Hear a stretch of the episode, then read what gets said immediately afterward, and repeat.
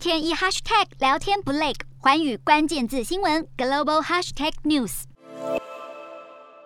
二十八号新增九例本土感染，四十七例境外移入，没有死亡个案。国际疫情方面，日本新增超过六万三千多例，疫情持续延烧，政府考虑将防疫重点措施的期限再延长。而目前已有超过百分之八十的日本民众打第一剂疫苗。南韩新增十三万多例，累计确诊突破三百万例，今日重症患者超过七百人，完整接种率超过百分之八十五。印度新增超过八千多例确诊。根据外媒报道，有专家指出，印度实际的死亡人数恐怕是官方估计死亡人数的七倍，而印度完整接种人口比例接近百分之六十。越南新增八万六千多例，首都河内市今天超过一万例确诊，是新增病例数全越南第一，目前超过七千五百万人打二剂疫苗。一年新增三万四千多例，死亡新增超过两百二十例，疫情趋缓，当局宣布所有染疫患者只需隔离七天。中国新增两百三十四例，其中本土确诊有八十七例。广东成疫情热点，富士康深圳厂为配合防疫，新的人力招募暂时停止。美国新增七千多例，